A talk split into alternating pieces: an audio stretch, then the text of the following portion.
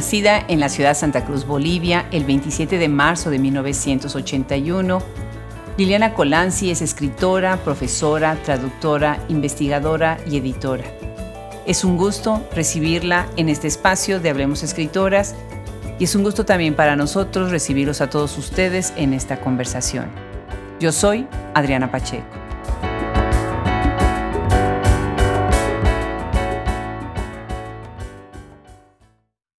Una vez más, Hablemos Escritora se viste de manteles largos al recibir a una escritora boliviana, Liliana Colanzi. Y es un gusto enorme ella estando en Ítaca, yo estando en Austin, Texas, pues hablar en esta conversación en donde hay tanto, tanto que decir de su obra. Bienvenida Liliana, muchísimas gracias por sumarte a este proyecto. Hola Adriana, muchísimas gracias por invitarme a hablar contigo, a a ser parte de este ciclo? Pues para empezar la, conversación, de verdad es un... Eh, me encanta la forma tan polifacética en la que has ido construyendo tu carrera, porque estás dentro de la academia, pero dentro de todo lo que es tu literatura y tu narrativa, hay una exploración muy interesante que ahorita va, vamos a estar escuchando y vamos a estar platicando sobre esto. Empecemos un poquito acerca de cómo has navegado entre estas aguas académicas, en la ser editora, ustedes tienen una editorial, Dum Dum, que me encanta el nombre, ahorita hablaremos de él. ¿Cómo es que se ha dado todo esto en tu, en tu carrera como en el mundo de las letras? Empecé con Dum Dum, editora, el 2017, después de muchos años de desear tener un, pequeño proyecto editorial, pero precisamente porque me fui de Bolivia hace muchos años, ya hace más de 10 años que vivo en, en Ítaca, en, los Estados Unidos, eh, pensaba que no iba a ser factible llevarlo a cabo. Y fue después de pasar una época en Buenos Aires en la que, en la que conocí a muchísimos editores que tenían pequeños proyectos que acompañaban a sus trabajos en el periodismo, en la academia o en los talleres literarios, que me di cuenta que no necesitaba de una gran infraestructura para tener una editorial, ¿no? Estos eh, editores de micro editoriales a veces publicaban un libro o dos libros al año eh, de acuerdo a sus posibilidades y eso eh, me dio esperanzas de que yo podría tener un proyecto eh, similar en el que no necesariamente iba a publicar 10 libros al año, pero pensé que dos era un número factible para mí, ¿no? Dos o tres. Entonces, em, a partir del 2017 empieza Dum Editora con la novela Eisejuas de la escritora argentina Sara Gallardo, que de hecho conocí durante eh, mi estadía en, Argentina. Y a partir de entonces, eh, Dum Dum Editora publica novelas, cuentos, ensayos, poesía, eh, a un ritmo más o menos de uno a tres libros al año. Qué bien, qué bien. Pero tú estás en Ítaca y la editorial está localizada en Bolivia, ¿verdad? Así es. Yo viajo frecuentemente a, Bolivia, excepto obviamente en esta época de, de la pandemia, que no he podido ir hace ya más de un año y medio, pero eh, generalmente paso dos o tres meses o a veces incluso un poco más en, Bolivia, por lo cual sí mi conexión con mi país es bastante fuerte y mi presencia también es, es bastante eh, frecuente, ¿no?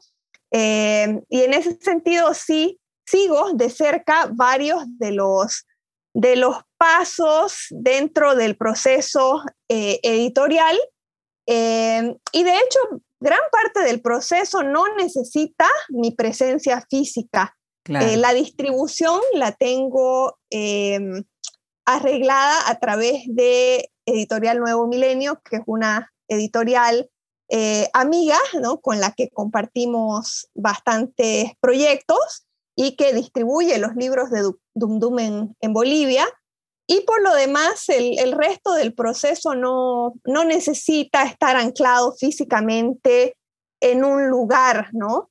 Eh, de hecho, em, ahora mismo estoy viendo la posibilidad de que Dum Editora se publique eh, por lo menos algunos títulos en España y también estoy conversando sobre la posibilidad de que un título aparezca publicado también eh, en Costa Rica, ¿no? Eh, y a través de editoriales y, eh, o más bien libreros amigos, es que Dum Dum ha podido llegar a Guayaquil, a, a México y en menor medida algunas librerías en Argentina.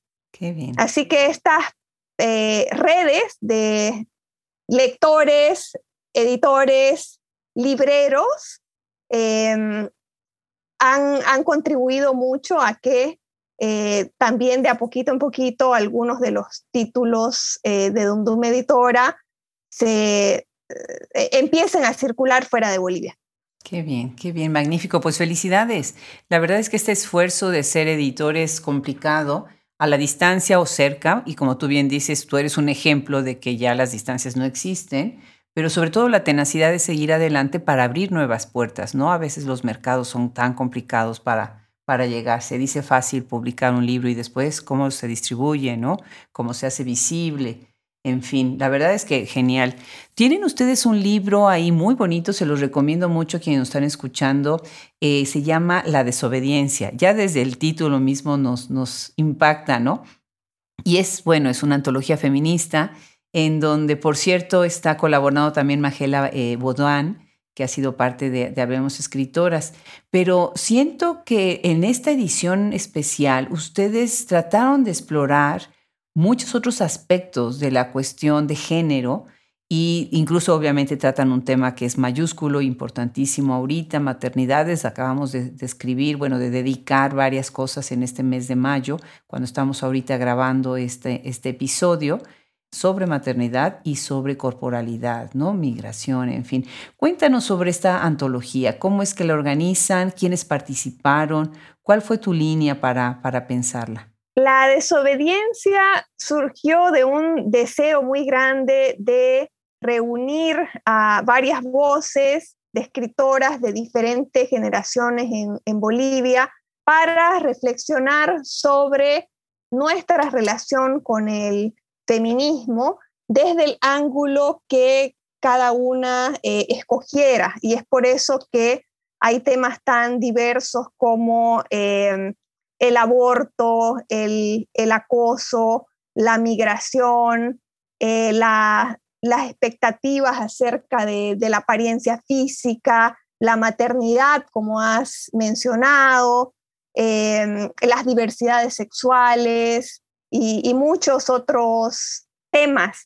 Eh, y esto surgió en un momento en Bolivia en el que estábamos todos abrumados por la cantidad de noticias eh, en los medios sobre violencia hacia la mujer, eh, feminicidios con, una, con un grado de saña y de crueldad eh, espantoso.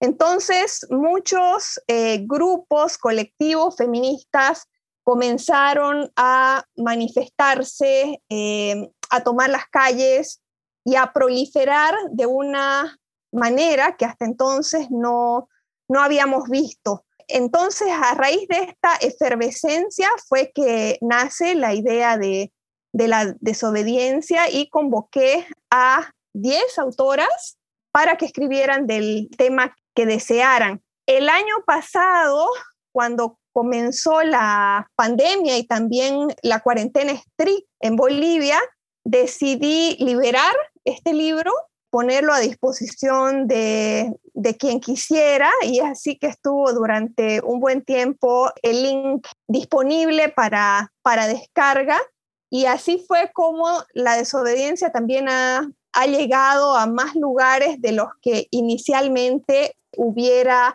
imaginado, ¿no? Pero pensé que eh, al estar encerrados en, en casa era una buena ocasión para que la gente tuviera acceso a, este libro y a, estas reflexiones, ¿no? Además, en un momento en el que eh, ha habido una conversación bastante intensa acerca de los trabajos de cuidados que esta pandemia ha eh, expuesto, ¿no? Como lo que es un trabajo que sostiene la vida, sostiene al mundo, pero que sin embargo no es remunerado que se exige a las mujeres el cuidado de los niños, de los ancianos, de los enfermos, ¿no? Entonces me pareció una, un momento necesario para liberar este libro y darlo a, a conocer a quien tuviera interés de acercarse eh, a él, ¿no? Y como mencionaste, hay escritoras de distintas generaciones y también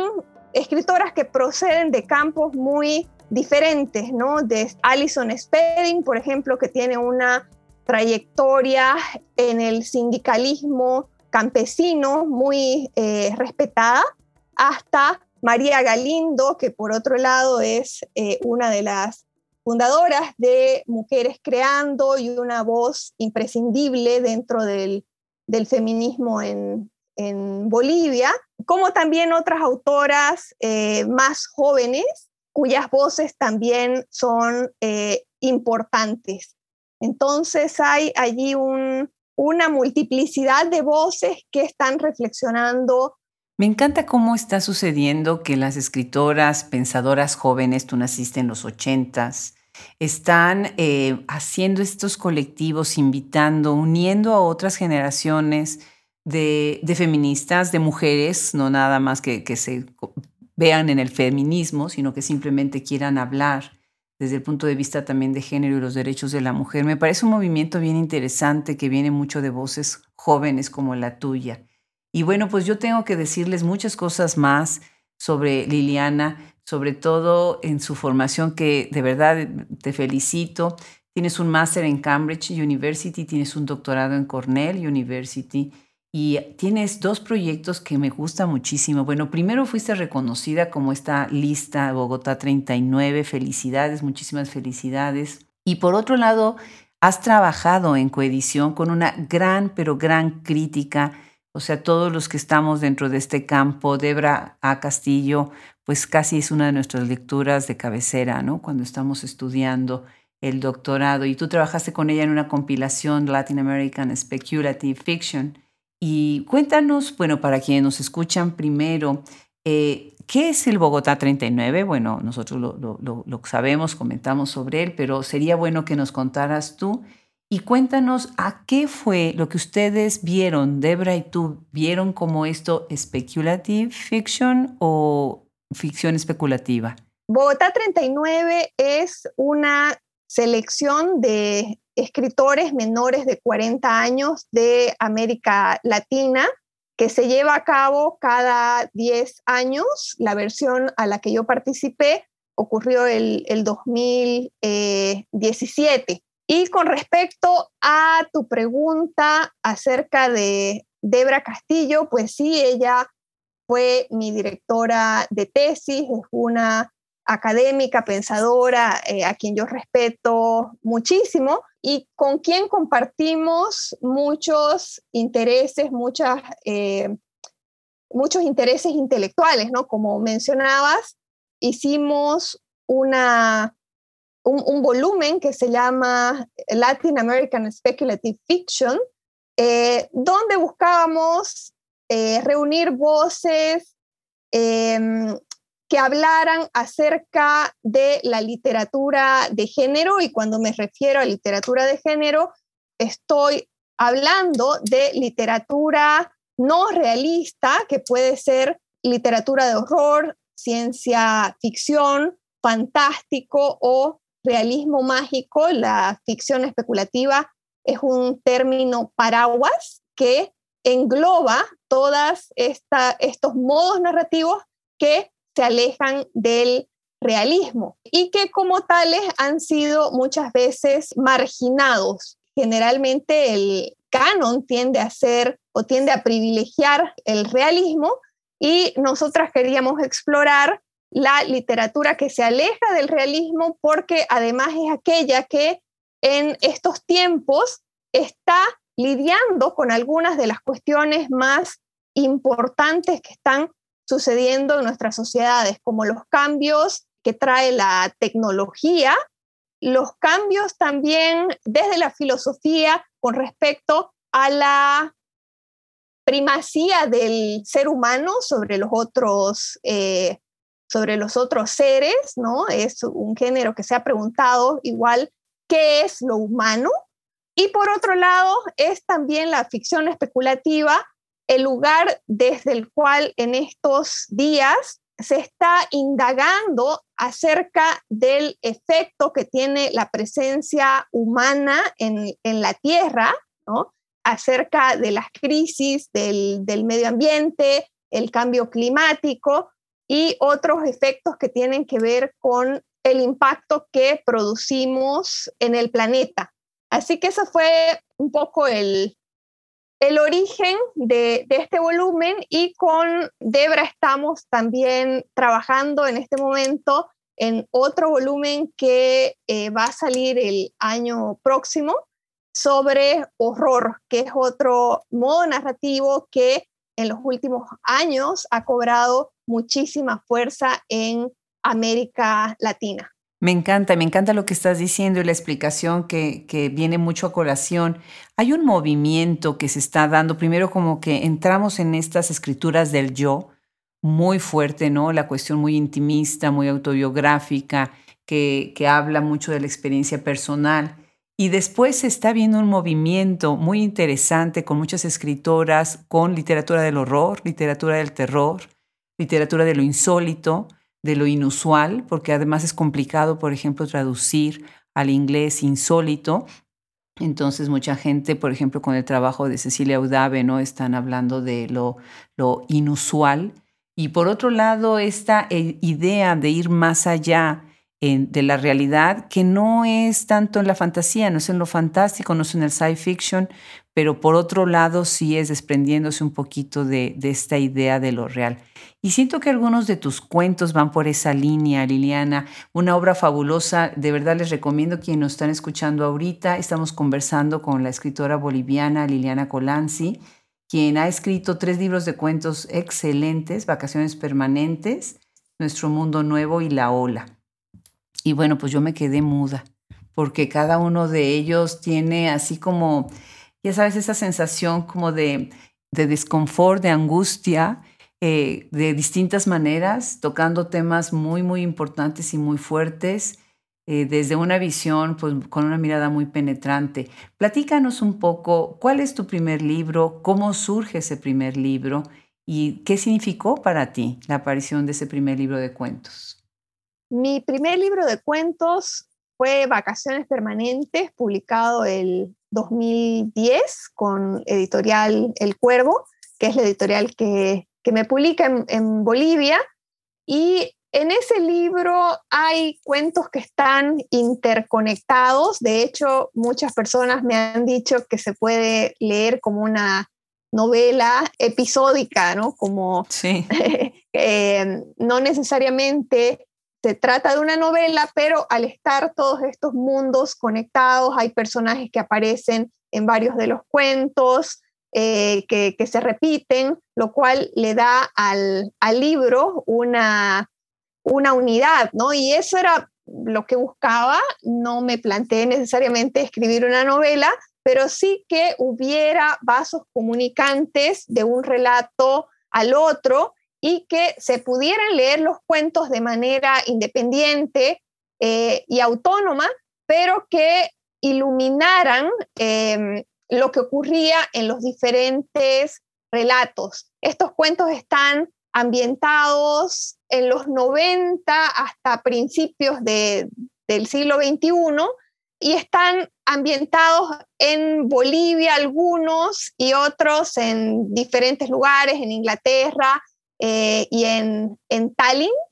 Y ahí un poco lo que fue saliendo, no, no te podría decir que me propuse hacer, sino que fue más bien aquello que fue ocurriendo con la escritura, era plasmar esta esta sensación de desconexión de los personajes que me parece que es muy característica también de finales de los 90 con esta idea de, no futuro, del neoliberalismo como la última fase de, la historia, ¿no? como, como un momento poco dado a la utopía y que involucraba también un individualismo cerrado, un, aislamiento, ¿no? Entonces eso es lo que se va plasmando un poco en los cuentos. Son cuentos sobre personajes, sobre todo adolescentes que están ingresando al,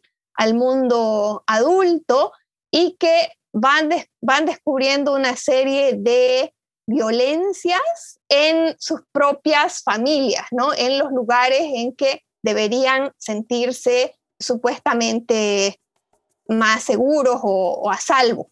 Entonces, eso fue un poquito el, lo que está detrás de ese libro. Lo que me pasó con vacaciones permanentes fue que después de escribirlo, tuve un deseo muy fuerte de cambiar de registro, de explorar territorios nuevos a partir de la escritura y me moví de estos cuentos realistas a una zona más conectada con el horror, el fantástico y la ciencia ficción y es de este proceso que duró seis años entre la aparición de vacaciones permanentes y nuestro mundo muerto, ¿no? Que me voy moviendo hacia el, el terreno de lo especulativo.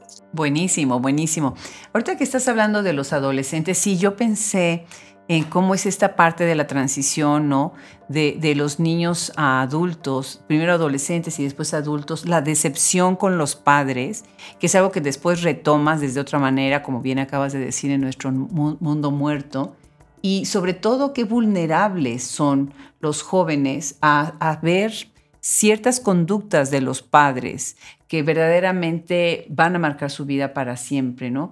Y estoy pensando, por ejemplo, en tu cuento 1997 de este libro, en donde estás hablando también de cómo, pues el tiempo pasa, ¿sí? Los muchachos crecen y los, los padres muchas veces se quedan ciclados en ciertas conductas que, que están ahí marcando, marcando la familia. La familia siempre está muy presente en alguno de tus cuentos, ¿no? Esta, esta familia a veces disfuncional, que también se ve mucho en nuestro mundo muerto, muy interesante.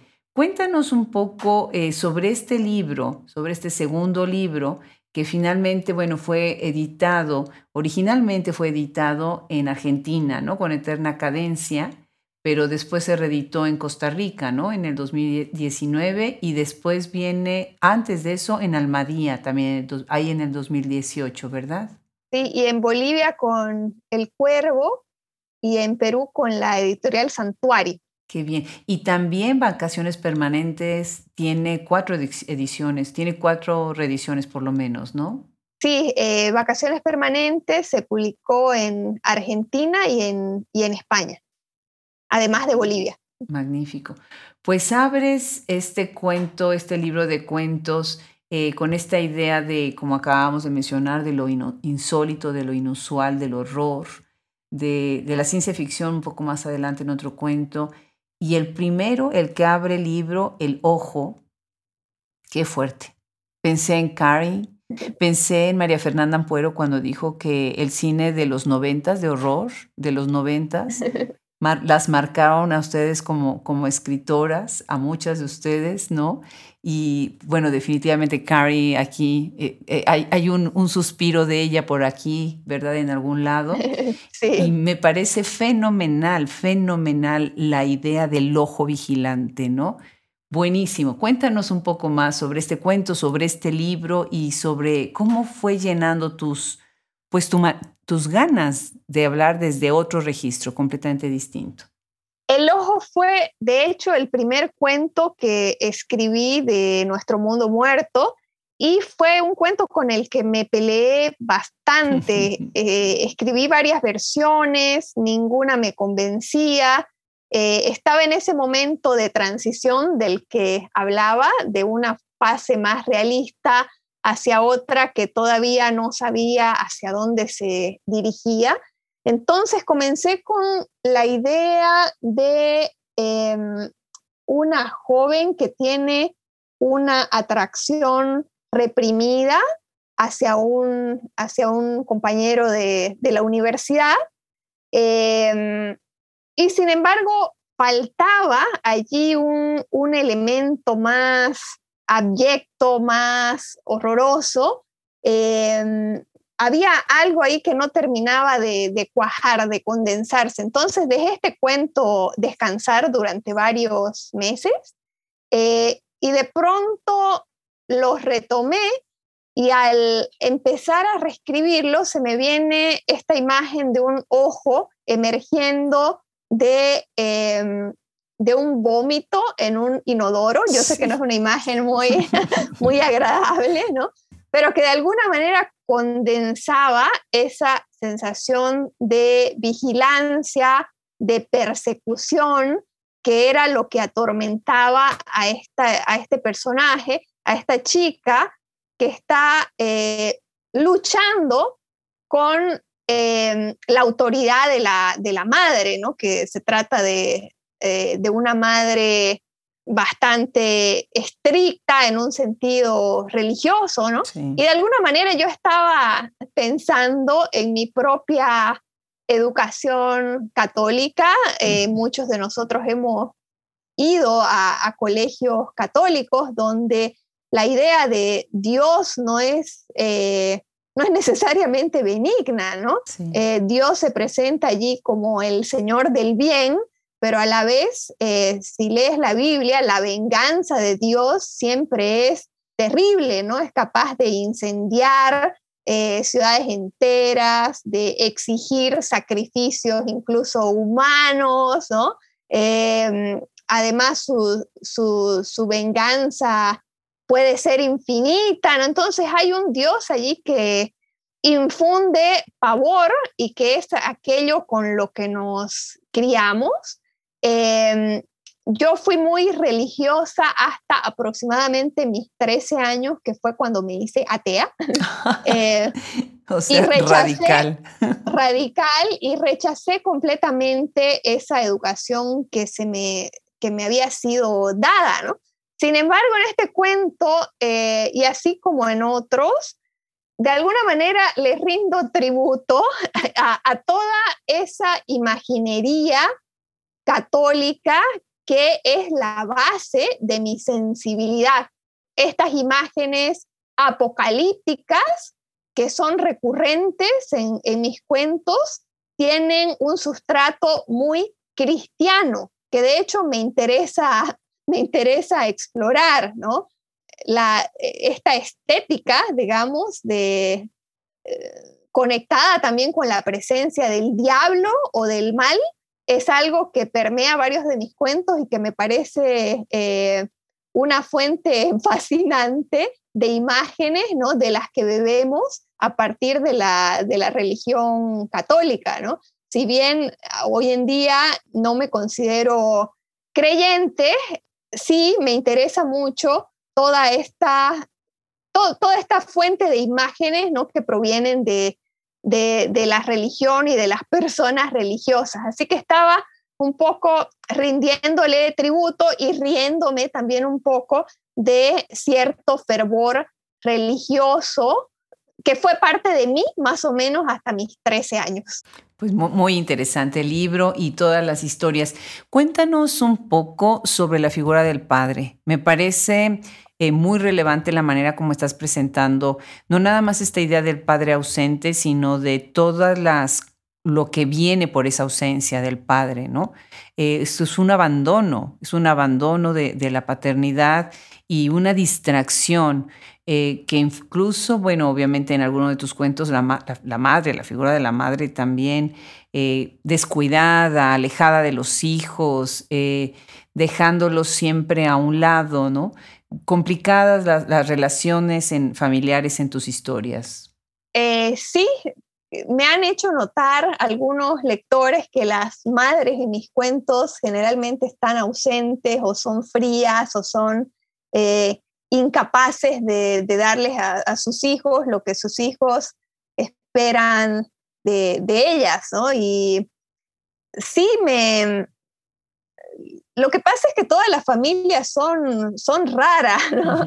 Eh, todas las familias son raras, tendemos a idealizar a la familia como el, el eh, eh, eslabón más importante de, la sociedad, pero en realidad si escuchamos los casos de violencia que aparecen en los medios, gran parte de ellos conecta de alguna forma, va, va de vuelta a la familia, ¿no? Algún eh, personaje como el padre, el, tío, el abuelo.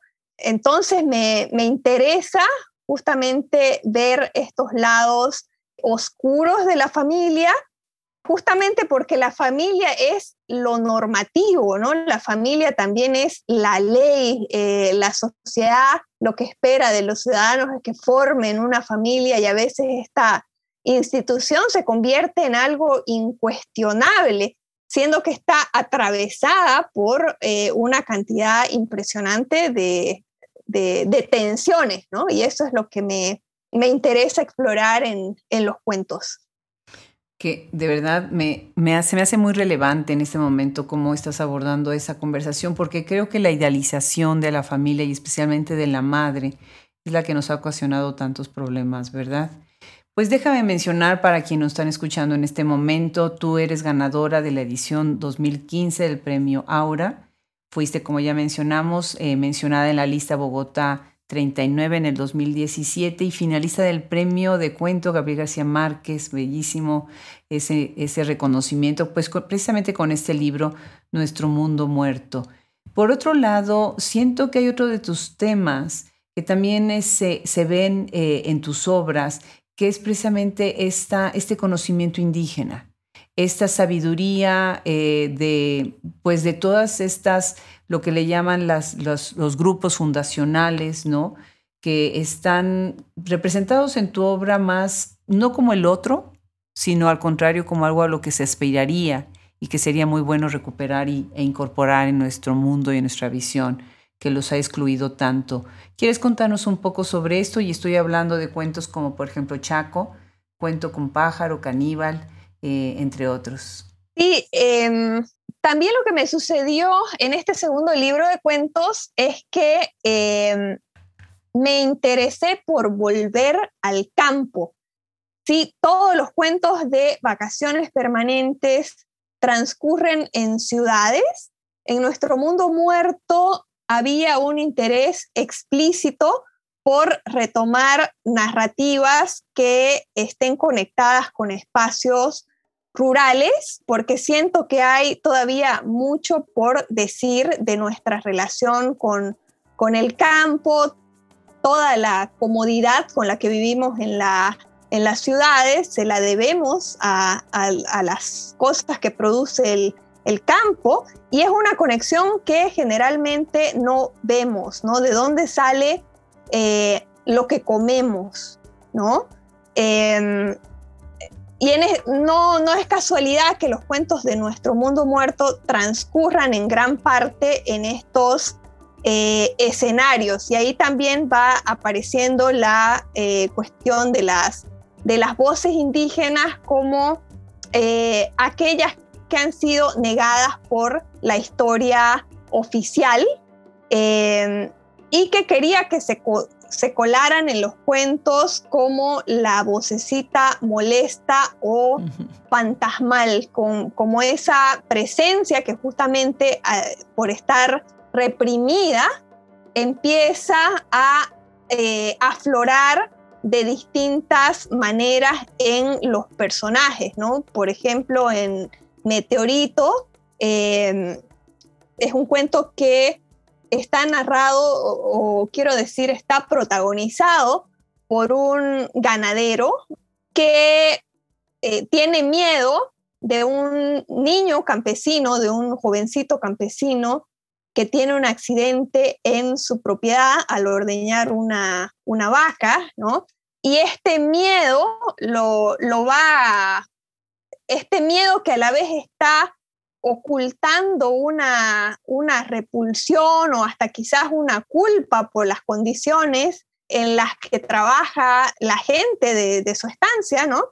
Va a desestabilizarlo, ¿no? Y este hombre que supuestamente es el, el poderoso, el patrón, de pronto va a ver su mundo venirse abajo por el temor a este niño que para él es este, este otro, ¿no? Este otro cultural.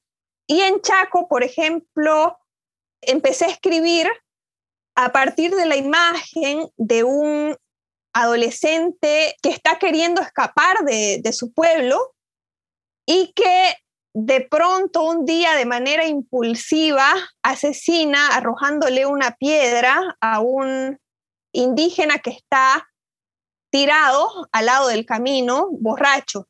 Y la voz de este hombre se le va a meter a la cabeza y va a empezar a acompañarlo en su periplo hasta la ciudad, hasta que en algún momento ambas voces se, se funden en, en una sola. Y para mí esta era una forma también, obviamente no es algo que pensé en ese momento, sino que vi ya después cuando el cuento estaba escrito, ¿no? En que aquella presencia indígena en este pueblo que ha sido reprimida, que ha sido negada, va a conquistar, ¿no? A, esta subjetividad, se va a ser parte de, de ella. Y para este cuento, eh, de hecho, una de mis inspiraciones fue un cuento de Rubén Fonseca, que me gusta mucho, que se llama El Cobrador, en la que hay esta voz vengadora que adquiere una proporción casi mística, ¿no? Eh, y eso era lo que quería hacer o lo que fue saliendo con la voz del indio Mataco en, en Chaco. Con este cuento es con el que ganas el premio Aura y después tiene una versión ilustrada por Daniel Silva Páramo, ¿verdad? Sí, eh, es interesante porque yo no trabajé con el ilustrador, sino que ya vi el, el producto final y em, claro, ver de qué manera otro artista imagina tus palabras siempre es fascinante. Sí, ya, ya lo creo, ya lo creo. Por otro lado, tienes, esta, hay esta edición bilingüe guaraní-castellano, qué bonito, ¿no? Qué, qué bonito, con Elías Caurey. Y bueno, pues para quienes están escuchando, eh, comentar que en Bolivia vive más de una docena de grupos indígenas, ¿no? Y Santa Cruz, de donde tú vienes precisamente, es una zona en donde, en donde muchos de ellos habitan, ¿no? Así que el guaraní, pues también se habla en Bolivia, ¿no? Es algo importante que remarcar y que rescatar. Y qué bueno, qué buena manera, bravo, por impulsar la voz indígena de esta manera, hace una conexión polifónica muy interesante entre una obra y la otra, ¿no? Sí, em, de hecho hay más de 30 lenguas indígenas oficiales en Bolivia, además del, del, español, y como bien has dicho, el guaraní es una de ellas y de hecho es uno de los grupos indígenas más eh, numerosos del oriente boliviano, que es eh, la región de la, de la cual yo, yo vengo. Elías Caurey es un poeta, sociólogo y antropólogo eh, boliviano guaraní y que eh, con él tenemos una amistad ya de hace bastantes años. Yo sabía que Elías estaba escribiendo un poemario que tenía como tema los árboles del Chaco y me interesó mucho porque precisamente los bosques bolivianos en los últimos años han sido arrasados por el fuego se ha sabido más en los últimos tiempos acerca de los incendios en el Amazonas brasileño, pero no ha sido tan mediático el caso de los incendios forestales en Bolivia, que también ha tenido unas proporciones terribles, ¿no? apocalípticas, y que han afectado numerosos ecosistemas. Entonces, a mí me pareció muy, muy pertinente darle voz eh, o darle cabida a este, a este libro en Dumdum Editora desde la voz guaraní de Elías, en la que él elige aproximadamente 50 eh, árboles o especies vegetales de, del Chaco y cada, cada poema representa a uno de estos seres vegetales, ¿no? Eh, me, me, interesa mucho su, su proyecto y creo que es especialmente relevante en un momento como, como este. Creo que nos ayuda también a pensar en los seres no humanos como las plantas, no como una masa homogénea que no tiene utilidad. Recuerdo justamente un político que el año pasado en, en Bolivia, haciendo referencia a, a, la deforestación de cierta zona, decía, ah, es que ahí no había nada, ¿no? Solamente animales y plantas. no es solamente animales y plantas, ¿no? Son seres que están sosteniendo eh, ecosistemas que hacen vivible al, al, planeta. Y sin su presencia, em, la, la, vida se convierte mucho más difícil para, para todos, ¿no? Entonces, nombrar cada uno de estos 50 árboles y plantas, darle una identidad, eh, me parece un ejercicio poético maravilloso e importantísimo. Sí, como no, definitivamente. Hay muchísimas escritoras, bueno, hay un buen grupo de escritoras, casi todas ahorita estoy pensando viniendo del cono sur, que más recuerdo, que están tan preocupadas por la cuestión ecológica. Eh, se me vienen nombres como Fernanda Trías o eh, Gabriela Cabezón Cámara, eh, Claudia Massín, Keila Van de la Ville, que bueno, ella es un poco más al norte de Venezuela. Pero sí hay una preocupación sobre qué es lo que estamos haciendo con el mundo, ¿no? Y la cuestión ecológica. Ojalá estas obras también ayuden un poco para crear conciencia pues a las nuevas generaciones, ¿no? ¿Por qué no nos cuentas brevemente sobre tu libro La Ola? Ese fue publicado en el 2014 y me parece también muy relevante eh, la manera en la que estás insistiendo sobre este tema de, irte un poquito más a la extrañeza y a lo insólito también en este libro. Sí, una última cosa sobre eh, el libro de Elías Caurey olvidé mencionar lo más importante y es que el, eh, el poemario está escrito originalmente en guaraní y traducido eh, por el mismo Elías al, al, castellano. Entonces también Dum Dum es un proyecto con un interés eh, de dar espacio, dar cabida a literatura en lenguas indígenas, ¿no? Entonces ese, ese es un, uno de los caminos que, que me interesa que, que Dum Dum tenga. Eh, con respecto a la ola, te cuento que ese es un libro bisagra.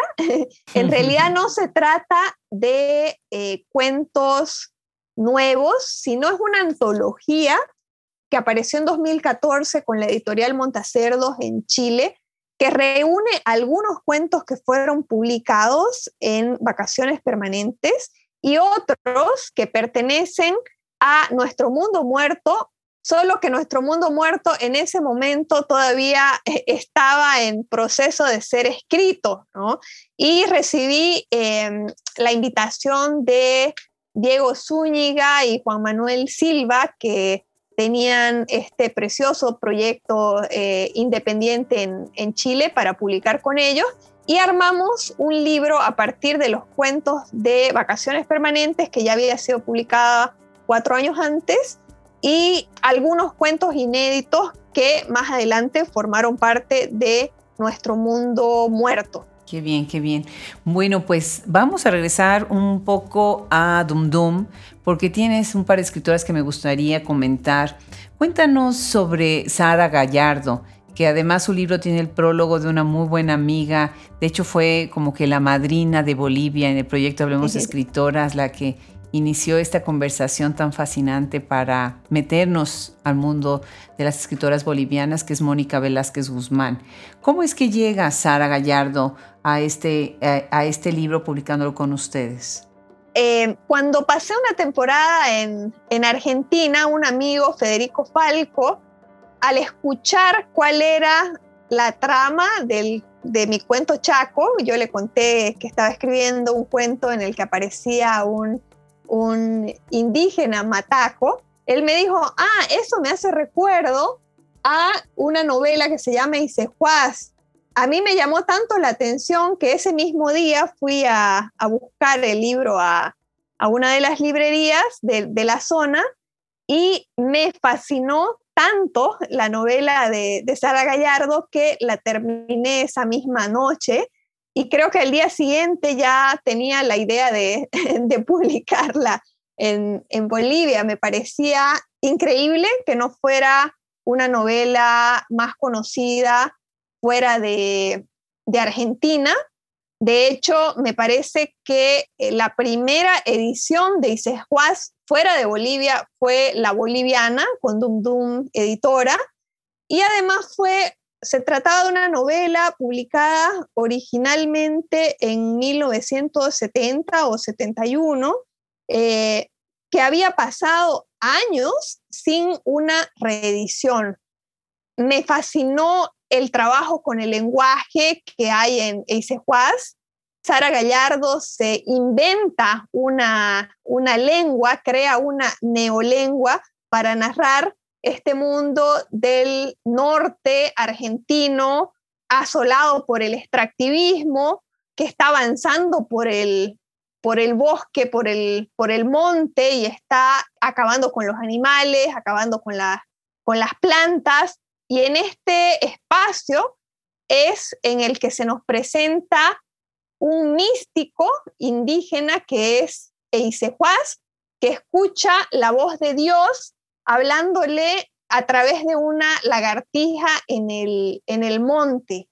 Y esta voz le da una misión extrañísima, que es la de entregar las manos y que él tiene que llevar a cabo. Y él trata de ser fiel a esta misión a pesar de que las necesidades de su propia comunidad, de su propia familia, van por otro lado y lo presionan para eh, tomar un camino diferente, ¿no? Entonces se trata de una novela extrañísima, con un, que tuerce el, lenguaje de manera maravillosa, diferente a todo lo que yo había leído en, en, aquel momento, y que también narra una parte de Argentina que no es tan conocida. Eh, que, es esta frontera ¿no? que, comparte también con Bolivia. Eisejuaz, además, es una novela que está inspirada en un viaje que hizo Sara Gallardo en los años 60, me parece, a toda esta zona del norte argentino y que ella hizo este viaje para tener más que narrar en una columna que ella tenía en el, en el periódico, ¿no? Y en, uno, en una de esas ocasiones ella conoce a un indígena que trabajaba en el hotel donde ella se estaba hospedando, que le cuenta la historia de cómo fue que él salió del monte y llegó a esa población, a embarcación. Y es esta, este encuentro el que le va a dar a ella la voz narrativa de Isejuaz y que le va a permitir reconstruir todo este, este mundo. Entonces yo hice el mismo viaje que hizo Sara Gallardo hasta ese lugar, ¿no?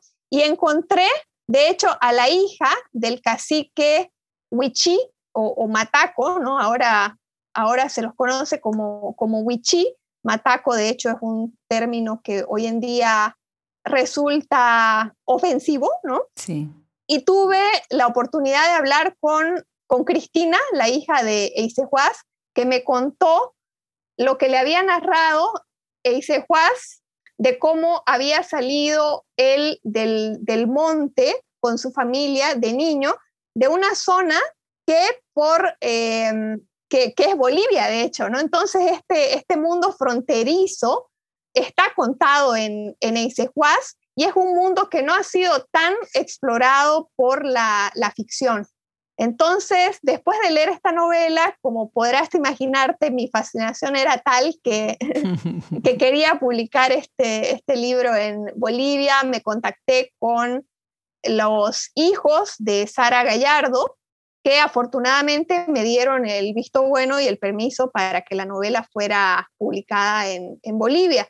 Y desde entonces ha habido una, un interés crítico por volver a la obra de, Sara Gallardo y de hecho eh, en este momento hay ya varias ediciones de varios de sus libros en el resto de América Latina y, y también traducciones a otros idiomas, ¿no? Y creo que también esta circunstancia coincide con un momento en el que se está reevaluando la obra de varias escritoras que en su momento fueron olvidadas e ignoradas y que en los últimos años la, crítica ha vuelto a, a, ellas.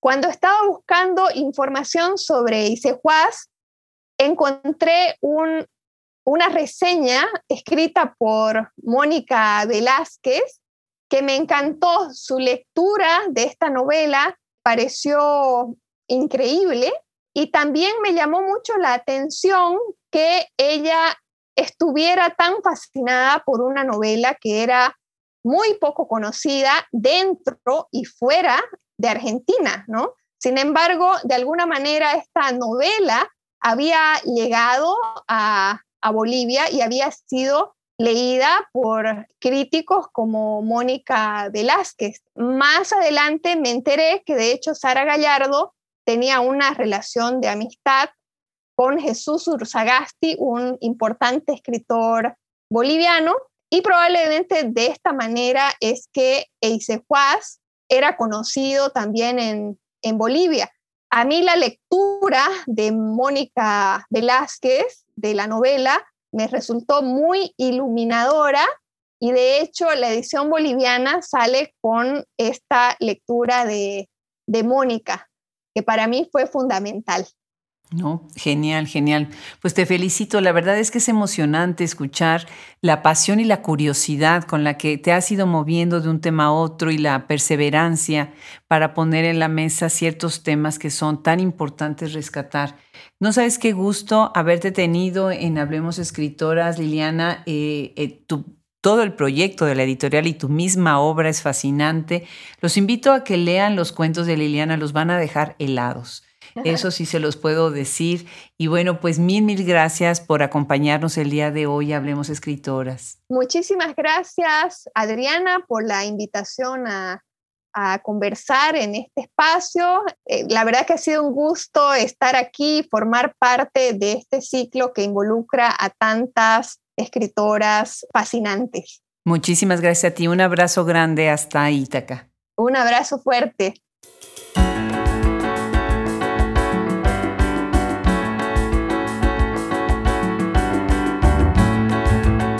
Qué delicia haber escuchado el día de hoy a Liliana Colanzi con todo este entusiasmo y esta fuerza en su propia obra y para difundir la obra de otras escritoras como ella.